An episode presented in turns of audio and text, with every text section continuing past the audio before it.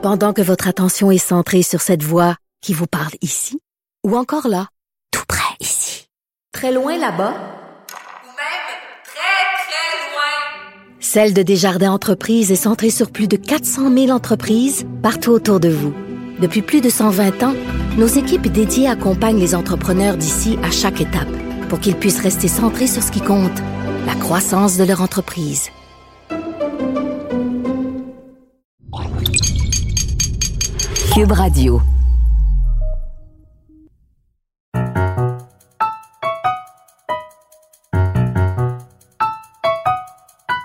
Ici Mathieu Boccoté et bienvenue aux Idées mènent le monde.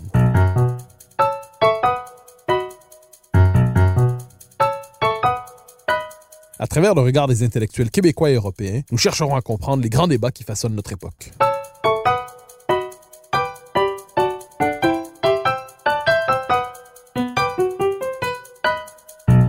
François-Albert Anger fut une des figures les plus importantes du nationalisme québécois au XXe siècle. Et pourtant, aujourd'hui, nous sommes obligés de constater qu'il fait partie de ces grands oubliés. On pourrait même dire tristement qu'il fut oublié de son vivant, comme s'il était devenu trop étranger à son époque pour qu'elle le comprenne. Cela n'a jamais empêché Jacques Parizeau de dire tout ce qu'il lui devait en rappelant qu'il fut le seul homme à appeler patron. C'est peut-être cette injustice mémorielle qu'a voulu corriger Jean-Philippe Carlos en consacrant sa thèse de doctorat à Angers, une thèse soutenue il y a quelques mois en plein confinement. Et c'est un bonheur de le recevoir aujourd'hui à ce micro. Jean-Philippe Carlos, bonjour. Bonjour à vous. Alors, une question première, toute simple, parce que je l'ai dit, Jean, euh, François Albert Anger est une figure euh, un peu oubliée. Pourriez-vous nous faire une brève biographie de François Albert Anger, son parcours, d'abord des, quelques repères biographiques et ensuite les grandes étapes très rapidement de son parcours intellectuel avant qu'on s'y plonge? Oui, certainement. Donc, euh, François Albert Anger est un économiste de formation. Il a été professeur à l'École des hautes études commerciales de Montréal de 1937 à 1974. Donc, il a fait toute sa carrière dans cette institution durant une période de 35 ans. Donc, dans un premier temps, c'est donc un économiste spécialiste en économie politique, mais aussi euh, au niveau des questions liées à la fiscalité, aux questions monétaires et au niveau de la coopération économique. Et dans un deuxième temps, comme vous l'avez dit, c'est un intellectuel associé intimement au mouvement nationaliste puis au mouvement indépendantiste. Il a notamment été euh, président la Ligue d'action nationale de 1954 à 1985. Il a également été euh, le directeur de la revue L'Action nationale de 1959 à 1967, donc durant la Révolution tranquille. Il a également été euh, le président de la Société Saint-Jean-Baptiste de Montréal au tournant des années 70. Il a été le président fondateur du mouvement Québec français durant cette même période. Et c'était donc un intellectuel qui a été associé à tous les grands débats euh, de sociétés qui ont eu cours au Québec entre la fin des années 30 et le début des années 80, donc euh, durant une période de plus d'un demi-siècle. Euh, donc, par rapport à son parcours intellectuel, donc Angers est, une figure emblématique et aussi atypique, si on pourrait dire, parce que premièrement, c'est un personnage qui n'a pas fait son collège classique, donc il a eu une formation primaire, secondaire un peu éclatée, en partie du fait que son père était médecin, travaillait pour le gouvernement et a été amené à déménager à plusieurs reprises durant sa jeunesse. Euh, jusqu'au moment où il va s'établir à la Malbaie au tout début de l'adolescence. Euh, et c'est vraiment là qu'il va connaître une première forme d'engagement euh, au niveau du mouvement nationaliste. Il va collaborer notamment à l'Association catholique de la jeunesse canadienne française et c'est là qu'il va être introduit notamment aux thèses d'Henri Bourassa, notamment les, la thèse des deux peuples fondateurs, mais aussi il va être sensibilisé à la question de l'importance du catholicisme dans l'histoire et la culture canadienne française. Euh, c'est là également qu'il va donc développer une première sensibilité nationaliste, donc euh, à la toute fin des années 20. Et puis, suite à ça, entre 1928 et 1934, donc, François Albert va amorcer des études universitaires euh, à l'École des hautes études commerciales de Montréal. Va entreprendre donc une licence en sciences commerciales. Et c'est vraiment au sein de cette institution-là qu'il va développer vraiment une sensibilité donc pour le nationalisme économique tel qu'il est développé à l'époque par des personnages comme Édouard Montpetit, mais surtout Esdras Mainville, qui va donc être le directeur d'études d'Angers et aussi son maître à penser durant toute sa vie intellectuelle. Donc, au sein des HEC, François Albert Anger va être amené à comprendre les problèmes économiques du Canada français, notamment euh, la présence des monopoles financiers anglophones dans différents secteurs d'activité. Euh, il va être amené également euh, à connaître euh, plusieurs membres influents de cette école nationaliste-là, comme je le disais, Edouard Montpetit, Esdras Mainville, qui vont vraiment avoir une influence importante au niveau de sa formation intellectuelle. Et justement, à la fin de ses études en 1933-1934, la direction de l'école, notamment à Mainville, mais aussi le directeur de l'institution, Henri Lorez, vont voir en Angers un candidat potentiel pour une carrière à l'école des HEC. Donc, vont l'amener à, envisager donc cette carrière de professeur en économie. Et pour ce faire, ils vont l'envoyer se former durant deux ans à l'École libre des sciences politiques de Paris. Donc, Angers va aller se former là entre 1935 et 1937. Il va vraiment s'immerger euh, dans la culture intellectuelle française, culture notamment catholique. Il va fréquenter les cercles de l'Action française de Charles Maurras, mais aussi euh, les cercles personnalistes associés à Emmanuel Mounier et tout ça. Et également, il va faire une rencontre assez déterminante dans sa carrière. Il va rencontrer euh, le célèbre journaliste André Laurando, qui lui aussi, justement, entre 1935 et 1937, effectue des études universitaires du côté de Paris. Donc, les deux euh, comparses canadiens et français vont vraiment apprendre à se connaître. Ils vont devenir de grands amis durant cette période-là. Et justement, on voit vraiment que durant cette période-là, Angers développe une certaine sensibilité pour ce qui est de l'économie associée à une troisième voie. Donc, ses principaux maîtres euh, en France à cette époque-là, ça va être notamment André Siegfried, euh, Bertrand Nogaro, Alfred Alstalion et également François Perrault, qui étaient tous des économistes associés à ce qu'on a appelé une troisième voie économique entre le capitalisme et le socialisme, l'étatisme. Et euh, également, Angers va être très influencé par les écrits de Charles Guide, qui est un célèbre théoricien de la coopération économique française de la fin du 19e siècle. Et donc, à la fin de ses études, Angers va consacrer sa thèse au thème de la concentration financière des entreprises au Canada, donc les fameux trusts. Donc, on voit déjà un peu l'orientation que vont prendre ses recherches dans le futur à partir de son sujet de thèse. Et donc, Angers revient euh, au, au, Canada en 1937 et va débuter sa carrière officiellement au HEC, carrière qui va s'étirer jusqu'en 1974. Et euh, au sein des HEC, Angers va être le spécialiste de l'économie politique et de la coopération économique. Donc, en plus d'enseigner au HEC, Angers va également être amené à être chargé de cours à l'Université de Montréal, mais aussi à l'Université de Sherbrooke, qui va donner des cours sur la coopération économique. Également, au début de sa carrière, en 1938 jusqu'à la fin des années 40, Angers va être le, directeur de la revue L'Actualité économique, donc la première revue scientifique en sciences économiques au Canada français, ce qui va lui permettre de développer un réseau assez important du point de vue euh, des milieux économiques et financiers. Et parallèlement à ça, il va également commencer à s'engager dans le milieu nationaliste dès la fin des années 30 donc, à partir de 1937, il commence à rédiger ses premiers articles pour l'Action nationale. Il va devenir membre éventuellement également de la Ligue d'Action nationale au tout début des euh, toute fin des années 30. Il va donc être, euh, on pourrait dire, euh, l'économiste en, en résidence par rapport justement à sa formation en économie. Et ça va vraiment être à partir de ce moment-là, la fin des années 30, le début d'une carrière fulgurante et justement qui va s'étirer sur plus d'un demi-siècle. Et par rapport à ses grands engagements, eh bien, il y en a plusieurs. Mais si on veut en retenir les principaux, on peut penser notamment à euh, son engagement justement contre l'implication canadienne dans la Deuxième Guerre mondiale entre 1939 et 1945.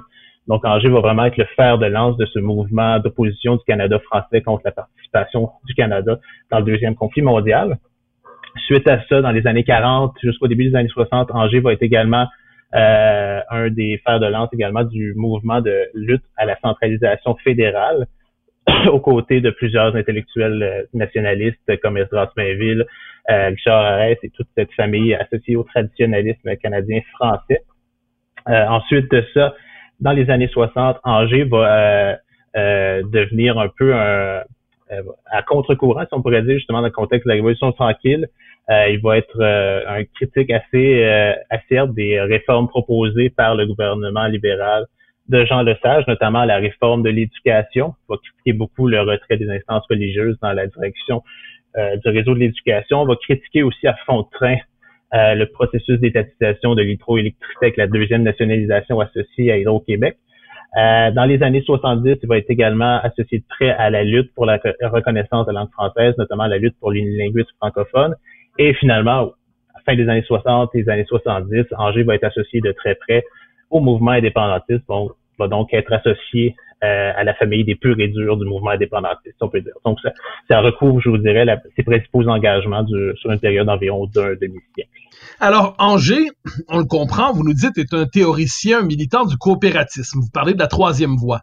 Euh, est-ce qu'on peut dire, première question, on fait une question en deux temps, Euh, comme pourriez-vous définir brièvement ce que vous entendez par coopératisme? Et ensuite, est-ce qu'on peut dire que le coopératisme d'Angers était une forme de nationalisme dans une société qui n'avait pas l'habitude de croire en l'État comme euh, jusqu'en 1960, hein, qui n'avait pas l'habitude de croire en l'État comme instrument d'affirmation collective? Est-ce qu'on peut dire qu'il voyait dans le coopératisme une forme de nationalisme économique porté par la société civile pour les Canadiens français?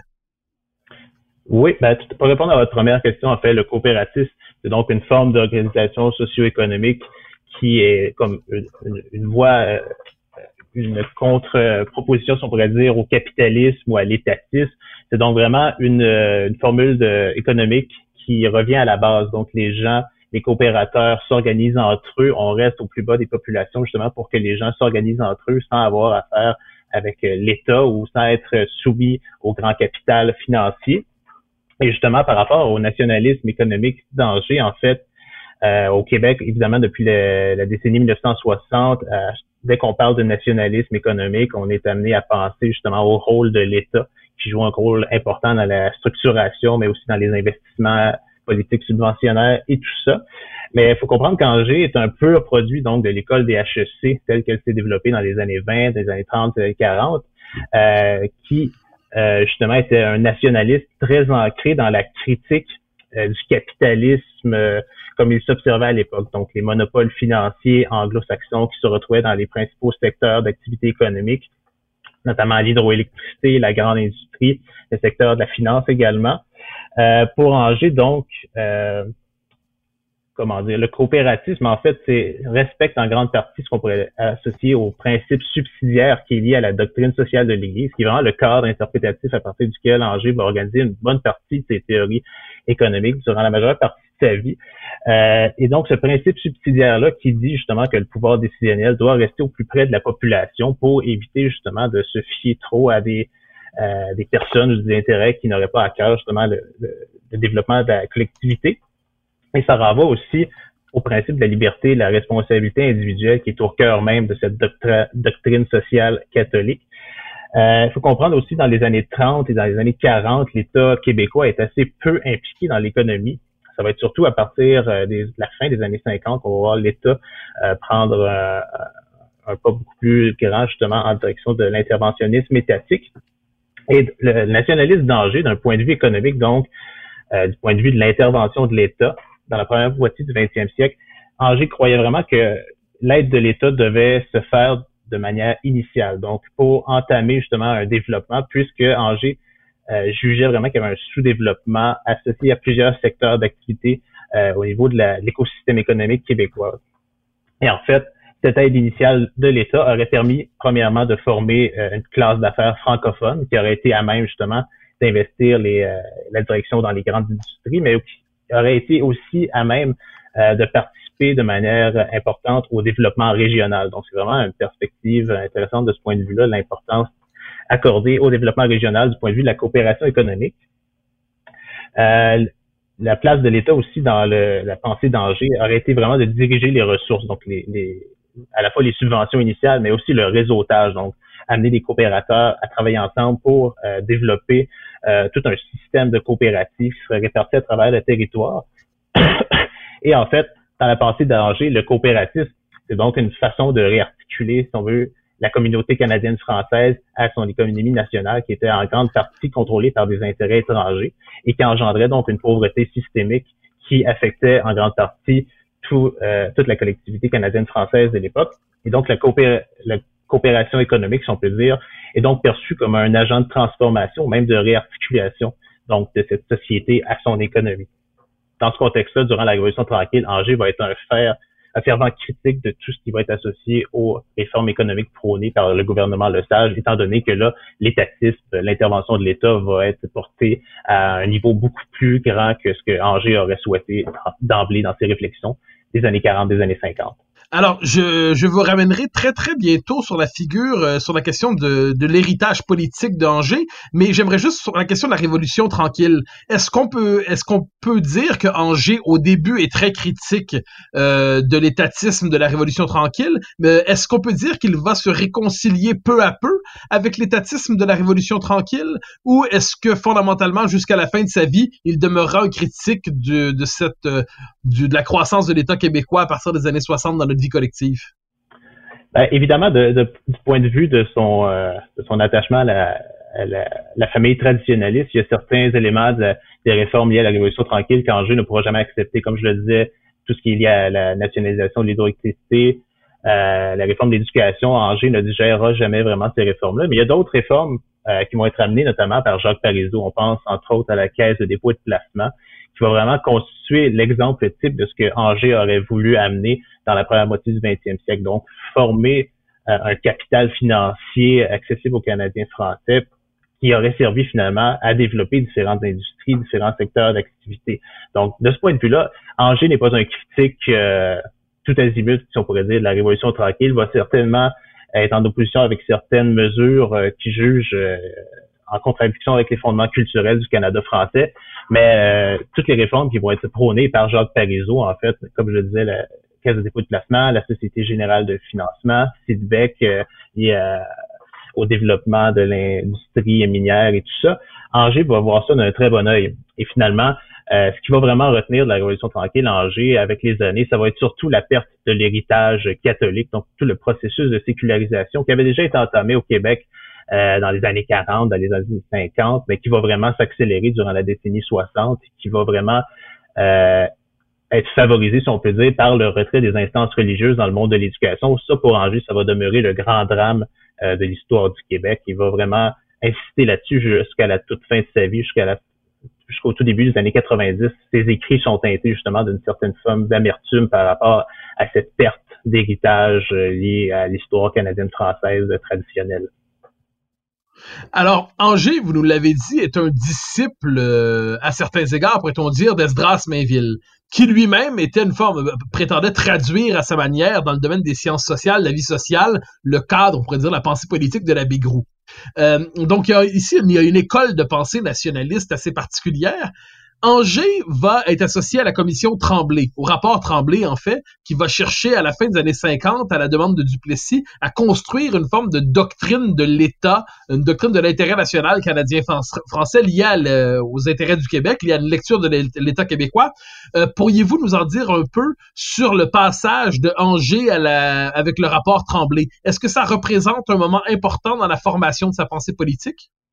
Oui, ben, je vous dirais que le travail d'Angers dans le cadre de la commission Tremblay, ça représente un peu euh, son, euh, la grande contribution euh, intellectuelle de ce personnage à la vie intellectuelle dans la première moitié du 20e siècle canadien-français. Il faut comprendre qu'Angers a été impliqué dès le début dans les travaux de la commission Tremblay en tant qu'expert économique. Il va être amené également à, à rédiger quatre annexes au rapport final de la commission Tremblay au milieu de la décennie 1950. Angers va donc euh, travailler particulièrement sur tout ce qui est lié aux questions de sécurité sociale, la centralisation, les relations fédérales, provinciales et tout ça. Et ça, tous ces écrits, en fait, vont s'articuler sur une critique véhémente, justement, du déploiement de l'État-providence canadien qui se met en marche dès la fin des années 30, donc dans le contexte de la Grande Dépression. Donc, euh, dès la fin des années 30, en fait, Angers et plusieurs nationalistes de sa famille intellectuelle sont sur un pied d'alerte, notamment par rapport à ce qui se passe dans la commission Rowell-Sirois entre les années 1937 et 1940.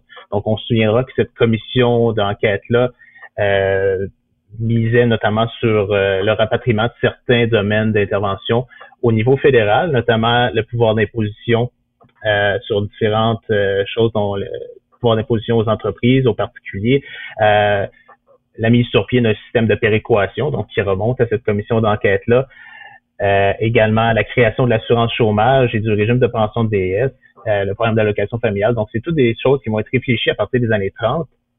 Et ça va être aussi accentué dans le contexte de la commission Massé euh, qui va avoir lieu entre 1949 et 1951, qui va notamment instituer l'aide financière aux universités, la création de Radio-Canada et tout ça. Donc, ces deux commissions-là, d'un point de vue social et culturel, c'est vraiment perçu par les nationalistes de l'époque comme une forme d'invasion des champs de compétences des provinces. Et vraiment, la commission Tremblay, c'est comme une réponse, si on veut, intellectuelle et politique à ce vaste mouvement de centralisation, mais aussi de développement de l'État-providence canadien. Donc, Duplessis va mettre en place cette, euh, cette commission d'enquête-là, en grande partie à cause des pressions de, des gens associés à l'école des HEC de Montréal, mais aussi des gens associés à la Chambre de commerce de Montréal, dont font partie incidemment des gens comme Estras Mainville et François Albert Ranger, qui vont amener Duplessis à orchestrer cette vaste commission d'enquête-là qui va déboucher sur un rapport qui va notamment favoriser la création de l'impôt québécois sur le revenu au milieu des années 50. Euh, donc, la contribution d'Angers au rapport Tremblay est vraiment centrale parce que vraiment, lui, c'est l'intellectuel qui va amener toutes les notions euh, d'économie politique. Il faut faire la démonstration que la centralisation fédérale a vraiment un impact financier concret pour le Canada français, mais encore plus que ça, c'est que ces impacts financiers-là ont pas seulement euh, c'est pas nécessairement des aspects financiers seulement qui sont associés à cette euh, problématique-là, mais aussi des aspects culturels, euh, la perte donc de l'héritage catholique lié au fait que en fournissant des programmes d'aide sociale, évidemment, on, vient un peu remettre en question tout le principe justement d'autonomie individuelle, de liberté et tout ça associé au catholicisme. Donc, dans ce dans cette perspective-là, euh, le rapport Tremblay, selon moi, vient un peu condenser la pensée traditionnaliste qui est en opposition directe finalement aux visées du gouvernement fédéral dans le contexte des années 40 et des années 50. Oui, parce que si, on, si je comprends bien, pour François Albert Anger, le nationalisme à l'époque, donc l'étatisme fédéral va contre ce qu'il voit comme presque la civilisation canadienne-française, et de ce point de vue, s'opposer à l'État-providence fédéral, c'est d'abord et avant tout dans son esprit de défendre euh, l'autonomie québécoise et le type de culture qui s'est construit euh, dans la société québécoise. Oui, bien exactement. À l'époque, euh, François Béranger est encore un fédéraliste qui n'est pas encore désillusionné, donc qui est encore farouchement autonomiste, mais qui croit fondamentalement euh, au bien fondé du fédéralisme des pères fondateurs de la Fédération canadienne de 1867. Donc encore à l'époque, il y a vraiment une certaine forme d'adhésion au, à l'idéal du pacte entre les deux nations et croit vraiment au fait que le fédéralisme, entendu dans son sens théorique, devrait permettre justement aux communautés anglophones et francophones du Canada de vivre euh, en harmonie, en respectant justement les particularités culturelles des deux principaux euh, groupes linguistiques et euh, culturels, si on pourrait dire. Et vraiment, le mouvement de centralisation, le développement de l'État-providence canadien, ça vient un peu challenger toutes ces notions d'autonomie provinciale associées au Québec, notamment du point de vue de la, contribution des, des, mouvements catholiques, des, des, organisations de charité qui, sont, qui s'occupait finalement en grande partie de tout ce qui était lié aux questions sociales jusqu'aux années 40 et 50. Donc, pour ranger euh, justement l'implication du fédéral dans des questions comme l'allocation familiale ou la pension de vieillesse et tout ça, c'est vraiment une, une tentative d'invasion euh, assez claire justement des domaines de compétences euh, du provincial, mais ça met aussi en péril finalement toute, euh, toute la culture, toute la compréhension qu'on a finalement de de ce que c'est de vivre dans une société catholique, euh, étant donné que maintenant, on va, dans sa perspective, l'État serait euh, le principal pourvoyeur de l'aide sociale, alors qu'auparavant, on, comptait beaucoup plus sur les liens communautaires, sur les liens euh, entretenus par les organismes de charité et, et, tout ça. Donc vraiment, dans cette perspective-là, Angers ne pouvait qu'être en opposition avec le déploiement de l'État-providence canadien à l'époque. Pendant que votre attention est centrée sur vos urgences du matin, vos réunions d'affaires du midi, votre retour à la maison ou votre emploi du soir, celle de Desjardins Entreprises est centrée sur plus de 400 000 entreprises à toute heure du jour. Grâce à notre connaissance des secteurs d'activité et à notre accompagnement spécialisé, nous aidons les entrepreneurs à relever chaque défi pour qu'ils puissent rester centrés sur ce qui compte, le développement de leur entreprise.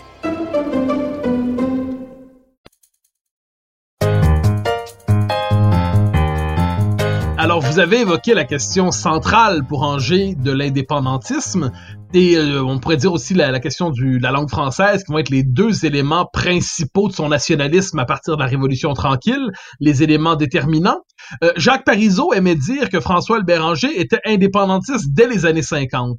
Hein. il laissait entendre ça d'une manière ou de l'autre. Euh, vous nous dites qu'Angers, son indépendantisme est plus tardif.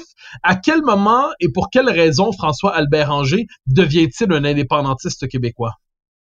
Oui, ben ça c'est une belle question parce que vraiment le, euh, l'évolution de la, pensée d'Angers au niveau de son nationalisme, au niveau de l'indépendantisme, ça symbolise, selon moi, vraiment parfaitement l'évolution de la culture politique euh, canadienne-française, québécoise au courant du 20e siècle. Euh, dans les années 30, dans les années 40, comme je disais, Angers est vraiment un nationaliste autonomiste, donc qui croit au fédéralisme de la bonne entente et qui croit au pacte entre les deux nations, qui va épouser justement les thèses véhiculées par Lionel Groux, par Esdras Mainville, par Henri Bourassa et qui croit vraiment que le Québec est défini par ses deux composantes identitaires, donc ses origines françaises et son adhésion au catholicisme.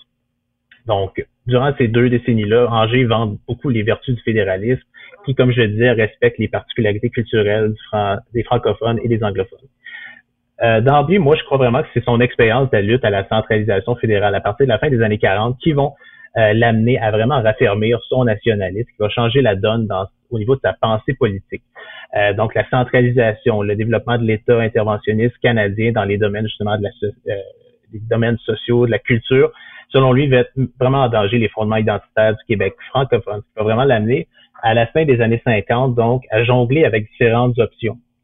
Donc, euh, en 1957-58, Angers commence à penser au statut particulier ou encore à la thèse des États associés, qui est justement une une option politique qui va être mise de l'avant par le Parti québécois de René Lévesque dans les années 70, mais qui est déjà euh, discutée dans les cercles nationalistes, les cercles intellectuels de la fin des années 50, qui va être repris plus plus tard. Mais déjà à la fin des années 50, Angers sait bien que le nationalisme autonomiste ne, ne suffit plus, si on veut, euh, pour euh, offrir vraiment un challenge au développement de l'État-providence canadien. Donc, première expérience, donc la lutte à la centralisation fédérale qui l'amène à raffermir son, euh, son nationalisme. Et la deuxième expérience qui, selon moi, va vraiment euh, l'amener euh, au final vers l'indépendance, c'est euh, les États généraux du Canada français de, à partir de 1966-1967. Donc, on se souviendra, les États généraux, donc, sont une série d'assises qui rassemblaient toutes les populations francophones du Canada, donc du Québec, de l'Acadie, de l'Ontario, de l'Ouest canadien. Et donc, les États généraux, il faut comprendre qu'Angers était également un des principaux organisateurs de ces assises-là, était un des grands Manitou qui vont organiser les, euh, assises de 66-67 avec les sociétés Saint-Jean-Baptiste, avec la Ligue d'action nationale. Et euh, qu'est-ce qui symbolise justement la stature intellectuelle d'Angers dans le Québec de l'époque, c'est que c'est notamment lui qui va prononcer la déclaration préliminaire euh, des assises de 1967 qui va statuer notamment sur le fait que les Canadiens français forment une nation, que le Québec, c'est le territoire national des Canadiens français et que finalement, les Canadiens français ont le droit à l'autodétermination. Et euh, justement, cette expérience des États généraux, euh, cet engouement qu'il sent vraiment dans différentes communautés francophones un peu partout, euh, va l'amener justement à la fin des années 60, au début des années 70, à se convertir à la thèse indépendantiste. Donc, c'est vraiment une évolution qui se déploie, si on pourrait dire, sur une période de 30 ans, qui est quand même très long, mais ce qui démontre vraiment la, euh, l'acuité intellectuelle avec laquelle Angers posait justement sa réflexion par rapport euh, à la question nationale. Et euh, à partir des années 70, en fait, Angers va être associé à la famille des purs et durs, vraiment pour qui l'indépendance du Québec est plus importante que la question du régime. Lui, l'indépendance, c'est ce qui prime d'abord et avant tout. Les débats idéologiques par rapport à ce que, à quoi ressemblera le Québec après l'indépendance, pour lui, ça venait par la suite, mais vraiment, l'indépendance était prioritaire sur tout. Et en fait, ce qui est intéressant aussi dans la pensée d'Angers, c'est que l'indépendance, pour lui, était un moyen de préserver le caractère catholique de la nation. Euh, à la manière de plusieurs euh, militants indépendantistes conservateurs, euh, notamment liés au ralliement national de Gilles Grégoire, Angers croyait vraiment que l'indépendance du Québec pouvait contribuer à la survivance du fait catholique euh, au Québec. Et justement, sa conversion à l'indépendantisme est en partie orientée en fonction de cette euh, croyance-là, mais aussi elle est orchestrée par une, euh, une foi justement dans le potentiel économique du Québec. Donc Angers, à la fin des années 60, au début des années 70, va mener une enquête, une grande enquête en fait sur le potentiel économique d'un Québec indépendant avec des gens associés au HEC et va vraiment arriver à la conclusion que le Québec a tout ce qu'il faut pour se débrouiller indépendamment euh, du Canada euh, dans l'éventualité où il deviendrait souverain. Donc vraiment, la survivance du catholicisme et euh, justement le potentiel économique du Québec, c'est les deux facteurs qui vont l'amener à se tourner vers la thèse indépendantiste au tout début des années 70. Et dans cette perspective-là, ce qui est intéressant de noter aussi, c'est qu'Angers va être un critique relativement acerbe de toute la politique euh, euh, souverainiste du Parti québécois de René Lévesque durant les années 70. Il faut dire que Angers n'avait jamais vraiment digéré euh, le fait que l'évêque avait mené le, le, processus de nationalisation de l'hydroélectricité dans les, au début des années 60 avec le gouvernement Le Sage, mais va vraiment être très acerbe de tout ce concept de nationalisme territorial, euh, va critiquer beaucoup euh, l'évêque d'avoir abandonné les communautés francophones hors Québec dans le projet souverainiste euh, en les associant justement avec la, phrase tristement célèbre des Dead Ducks. Euh, donc, pour revenir, si on peut dire, à la pensée indépendantiste d'Angers, on peut dire que ça procède finalement d'une forme de radicalisation de la pensée de Mainville, donc qui, qui misait notamment sur la reconquête économique du Canada français. Angers, finalement, ça vise l'indépendance économique et politique du Canada français. Alors, dans cet esprit, l'autre grand engagement de François Albert Angers, avec la Révolution tranquille, c'est un combat pour la langue française, euh, pour l'unilinguisme français. Il va être associé au combat contre le Bill 63, contre les limites du Bill 22.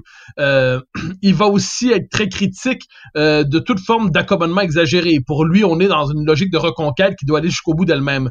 Comment penser l'engagement d'Angers autour de la, la, croisade pour le français, pourrait-on dire, et quel rôle a-t-il eu dans cette lutte? Est-ce que c'est un rôle majeur, un rôle mineur, un rôle périphérique? Un rôle central. Comment penser le rôle d'Angers dans les grands combats linguistiques des années 60-70? Ben, comme je le disais, le, fondement identitaire euh, du Québec pour Angers, à la base, c'était vraiment euh, l'héritage français et la religion catholique.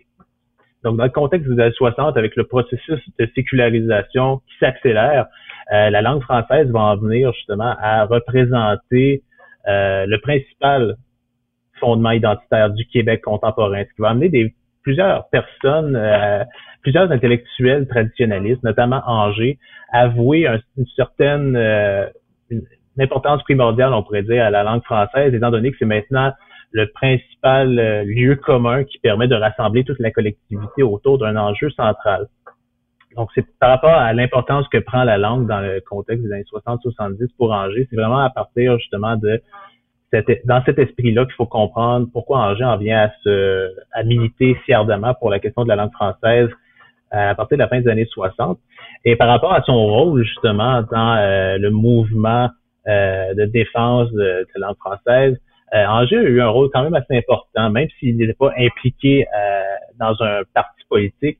Son implication dans la société civile, dans la société, société Saint-Jean-Baptiste, le mouvement Québec français, au niveau de la Ligue d'action nationale, Angers, c'est vraiment l'intellectuel qui s'est le plus investi dans la cause de la défense de la langue française euh, au tournant des années 70, va critiquer de manière acerbe toutes les lois linguistiques qui vont être euh, proposées par les gouvernements, euh, notamment de l'Union nationale et du Parti libéral du Québec au tournant des années 70. Et Angers, ce qui est intéressant à noter, comme vous l'avez bien dit, c'est qu'il était un défenseur de l'unilinguisme francophone.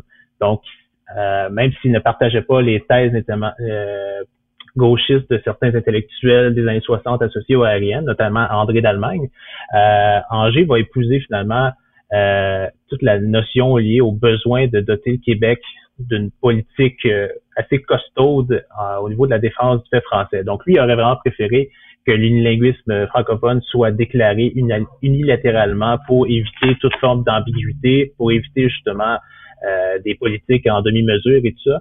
Il va quand même être assez content de la charte de la langue française euh, du Parti québécois en 1977. Il va vraiment affirmer que c'est une grande date dans l'histoire euh, du Québec. Selon lui, on va enfin pouvoir passer à la deuxième étape de ce processus de reconquête, si on pourrait dire, politique, qui aurait abouti avec l'indépendance politique du Québec. Mais euh, justement, dans le contexte des années 70, je pense qu'on peut pas euh, sous-estimer l'importance du militantisme d'Angers au, au, niveau de la question linguistique. On a juste à parcourir euh, certains quotidiens, notamment Le Devoir ou La Presse. C'est vraiment les actions d'Angers sont suivies de manière très minutieuse par les journalistes de l'époque. On accorde beaucoup d'importance à sa parole et vraiment c'est une parole également qui est très, comment dire, très intelligente, c'est donc ancrée dans des formulations théoriques, intellectuelles, qui font du sens et qui rallient une large portion finalement du mouvement nationaliste de l'époque. Alors on se rapproche de, de, de, de ça du contemporain. Euh, Angers va compter dans les années 60, 70. Euh, il va être triste, c'est le moins qu'on puisse dire, et il va l'exprimer avec quelques amertume après 1980. Est-ce qu'on peut dire qu'à partir des années 80, François Albéranger disparaît progressivement euh, du paysage intellectuel et politique mainstream du Québec? Oui, ben faut comprendre que euh, au début des années 80, donc Angers est, rendu à environ 74-75 ans, donc commence à réfléchir à des projets de retraite. Mais faut dire que l'expérience du référendum de 1980 euh, l'a vraiment beaucoup affecté, euh, même s'il ne le démontre pas nécessairement euh, dans la sphère publique. Ses écrits personnels montrent vraiment une certaine forme d'amertume par rapport à l'aboutissement de tout ce qui a été l'évolution sociopolitique du Québec depuis son implication initiale dans les années 30. Donc, euh, à l'époque où justement on pensait à la reconquête économique du Québec, au référendum de 80 qui s'est soldé par un échec de l'option du oui. Euh, vraiment, Angers, à partir de 1981-82, va se retirer progressivement de toutes ses euh, implications militantes. Il va rester quelques années à la Ligue d'action nationale, mais c'est vraiment euh, parce que les gens de la Ligue d'action nationale voulaient qu'il reste. Lui, il aurait sûrement, si on pourrait dire, à partir de 1980, abandonné pas mal toutes les luttes euh, politiques dans lesquelles il était engagé. Et euh, vraiment, ce qui est intéressant de noter aussi, c'est que il va quand même rester intéressé par tout ce qui est actualité politique, va suivre de près l'implication de son ancien étudiant Jacques Parizeau à la tête du Parti québécois, euh, va suivre de près le référendum de 1995, mais va rester euh, relativement en retrait, ne souhaite pas s'impliquer dans la campagne outre mesure, euh, mais va vraiment être également affecté en 1995 par la deuxième, défaite, deuxième défaite référendaire, excusez-moi, puis c'est vraiment là que justement il va avoir un désintérêt complet. Il faut comprendre aussi qu'à partir du début de la décennie 80, Angers planche sur son principal projet de retraite, qui est donc l'édition euh, oui, allez-y. Oui, j'allais dire les, les œuvres complètes de, Mainville. Oui, exactement. Donc, euh, c'est un processus qui va s'étirer sur plus de 15 ans et qui sera même pas terminé justement à la mort d'Angers. Euh, en fait, l'édition des œuvres complètes, c'est un projet qui avait commencé à mûrir dans les années 70. Euh, Angers jugeait vraiment que Esdras Mainville, c'était le penseur le plus le plus influent que le Québec avait connu et selon lui, dépassait même le chanoine Lionel Groux, étant donné justement ses perspectives économiques, sociologiques sur tout ce qui est lié au développement euh, du Canada français et du Québec. Et va donc, à partir de 1979-1980, va allouer euh, la majeure partie de son temps à l'édition des œuvres d'Esdras Mainville. Il va faire ça essentiellement en solo, ce qui va euh, justement occuper plusieurs années ce qui va aboutir justement à la publication de 15 ouvrages qui vont rassembler toutes les, les écrits d'Esdras Mainville. Et ce qui en dit, ce, procédé-là en dit beaucoup finalement sur euh, le respect que vouait Angers à son ancien maître Esdras Mainville.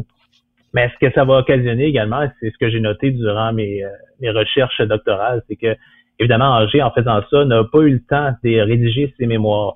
Donc, il euh, faut comprendre que à la différence de certains grands intellectuels de son temps, notamment Lionel Groux, qui a eu la chance de rédiger quatre volumes euh, de ses mémoires assez volumineuses. Angers n'a jamais eu le temps euh, de procéder à la rédaction de ses mémoires.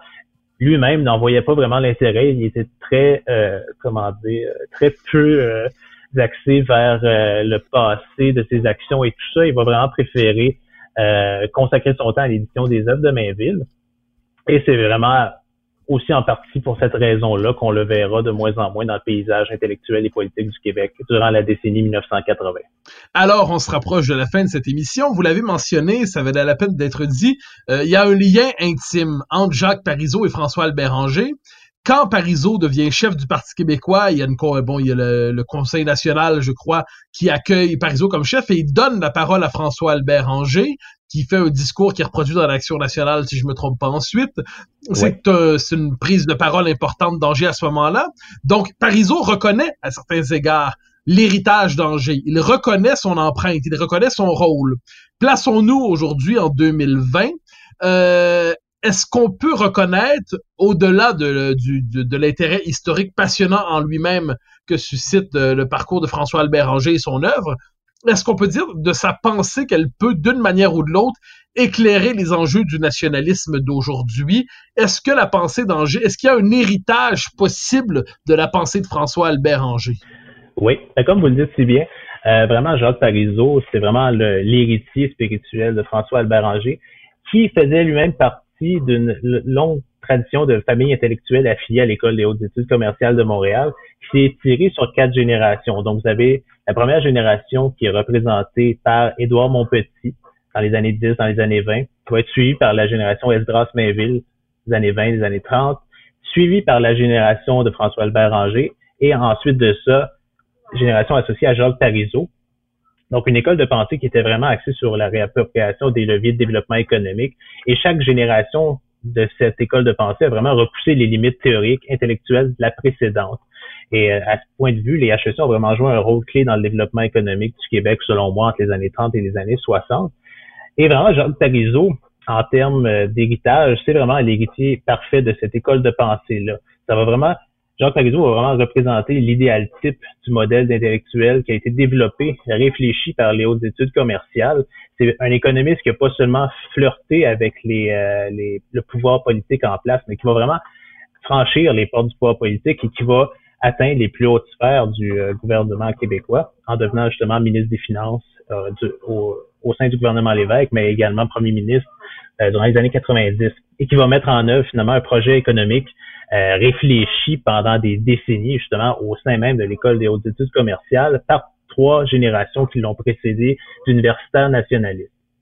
Donc même si Angers n'avait pas les mêmes idées nécessairement que les deux partageaient une même sensibilité nationaliste et un même but à long terme, donc de redonner le pouvoir économique aux Québécois. Donc ça, je pense, euh, l'un des héritages d'Angers se perpétue encore aujourd'hui quand on voit euh, discours euh, nationalistes très ancrés justement euh, dans des schèmes de réappropriation. Sinon, au niveau de l'héritage intellectuel d'Angers, euh, je peux pas m'empêcher de penser aux euh, l'espèce de lutte qui se met en place depuis quelques semaines entre le gouvernement fédéral et les, les, gouvernements des différentes provinces du Canada. donc, le processus de centralisation fédérale qui semble reprendre euh, son essor euh, lorsqu'on parle notamment euh, du fait que le gouvernement fédéral veut s'ingérer dans, le, dans les services de garde, dans les CHSLD, dans l'allocation des ressources financières pour la santé et tout ça, et que vous avez justement les gouvernements provinciaux, notamment celui du Québec, de l'Ontario, de l'Alberta, qui organisent un, un, mouvement de résistance donc, euh, c'est difficile de ne pas y voir une certaine parenté avec une opposition à la centralisation fédérale que a combattu finalement François Albert Ranger durant une bonne portion de son de sa vie intellectuelle. Et sinon, au niveau de son engagement intellectuel, euh, au niveau de son héritage, euh, je peux pas m'empêcher de voir également que euh, Angers était vraiment un militant intellectuel, militant indépendantiste qui a toujours euh, souhaiter que les différentes factions de ce mouvement-là s'unissent pour justement essayer d'atteindre l'indépendance politique du Québec. Il faut comprendre qu'Angers travaillait, euh, euh, a fini par travailler avec des gens de parti au sein de l'Action nationale au, au, milieu de la décennie 1960. Donc, il a quand même été en mesure de travailler avec des gens de différents horizons idéologiques pour justement essayer d'atteindre l'option indépendantiste durant sa carrière. Et je crois vraiment que son héritage, de ce point de vue-là, aujourd'hui, avec toute la dispersion des forces indépendantistes entre le Parti québécois, Québec solidaire et toutes les factions indépendantistes qui sont associées, il y aurait vraiment une leçon à tirer, si on pourrait dire, de, euh, du positionnement d'Angers, de son attitude à l'égard du ralliement des forces indépendantistes. Et en dernier lieu, je pense que l'un des principaux héritages d'Angers, qui est souvent, euh, on pourrait, on n'y pense pas nécessairement, mais tout ce qui est lié à la coopération économique, euh, cette troisième voie économique. Je crois que ça a encore son intérêt aujourd'hui. Euh, Angers était un grand, euh, un grand apôtre, si on veut, du développement régional, la reprise en main des leviers de développement régionaux par les populations locales. Et il a travaillé de main dans la main avec plusieurs coopérateurs situés dans des régions éloignées, notamment en Gaspésie, au Saguenay-Lac-Saint-Jean. Il les a aidés à justement développer des coopératives dans différents milieux d'activité. Et je pense vraiment, étant donné qu'au Québec, euh, tout ce qui est lié à l'économie sociale, c'est très important justement dans l'écosystème économique plus général. Il y aurait vraiment intérêt à retourner vers les écrits d'Angers qui, dans les années 70, se sont vraiment délestés de toutes les références au catholicisme et sont vraiment ancrés dans des chaînes scientifiques très pertinents. Donc, je crois que de ce point de vue-là, notamment du point de vue économique, il y aurait vraiment euh, une certaine forme d'héritage qui pourrait être intéressant de déterrer, justement pour voir la richesse intellectuelle des écrits d'Angers euh, à la fin de sa carrière. Alors Jean-Philippe Carlos, c'était un immense plaisir de vous recevoir. Euh, j'espère que votre thèse sera bientôt publiée et lorsqu'elle le sera, ce sera un plaisir de vous réinviter pour aborder d'autres aspects de la vie intellectuelle de François Albert Anger, du nationaliste canadien, français et québécois. Merci infiniment. Merci à vous.